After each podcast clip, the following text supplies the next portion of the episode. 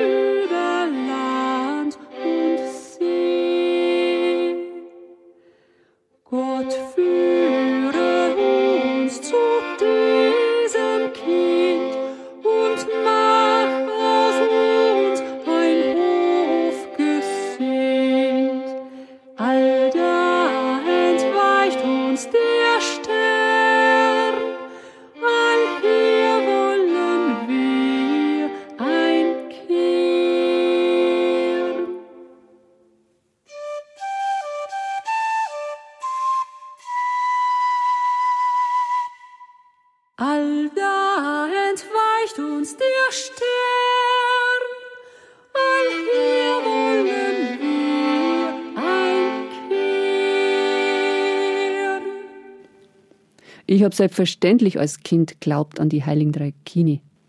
Wir haben eine wunderschöne mehrstimmige Drei Königslieder gesungen beim Heilig Drei Kini die bekannten, aber auch unbekanntere.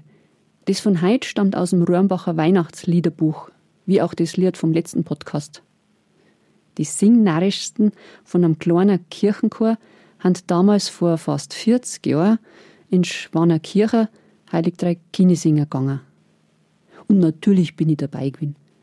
Und selbstverständlich wollte ich auch einmal der Kasper sein.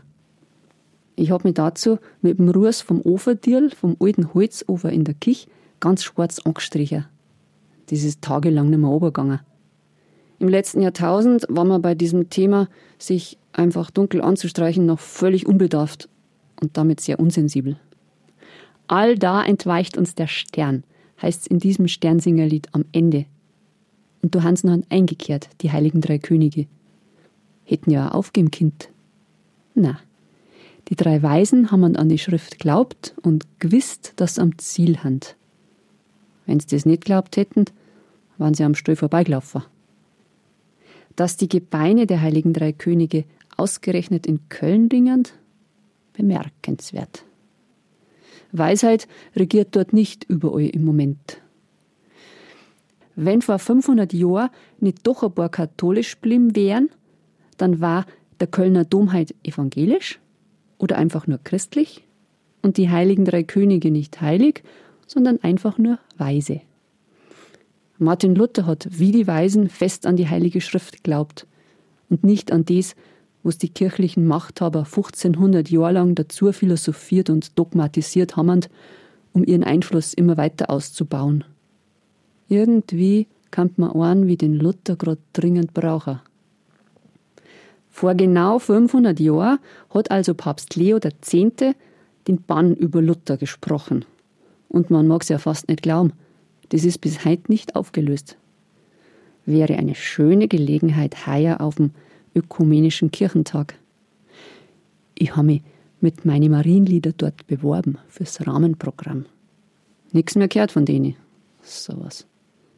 Dabei hätte ich gern ein Anti-Bahn-Lied gesucht und dort auch gesungen. Naja, dann halt 2022 auf dem katholischen Katholikentag. Da muss hinhauen. Marienlieder und Loblieder auf den rechten Glauben. Ohne Bann. Wer weiß, wenn die heilige Anna noch ein bisschen nachhelfen, die hat der Luther nämlich auch Ming. Nachher fällt vielleicht in ein paar Jahren der evangelische und der katholische Kirchentag zusammen. Hoffen wir, dass das nicht noch 500 Jahre dauert. Und hoffen wir, dass das Virus sich bald verabschiedet, aber die guten Ideen und Einsichten aus dem vergangenen Jahr überleben. Immun gegen jedes Machtvirus. Bleibt's gesund. Fertig.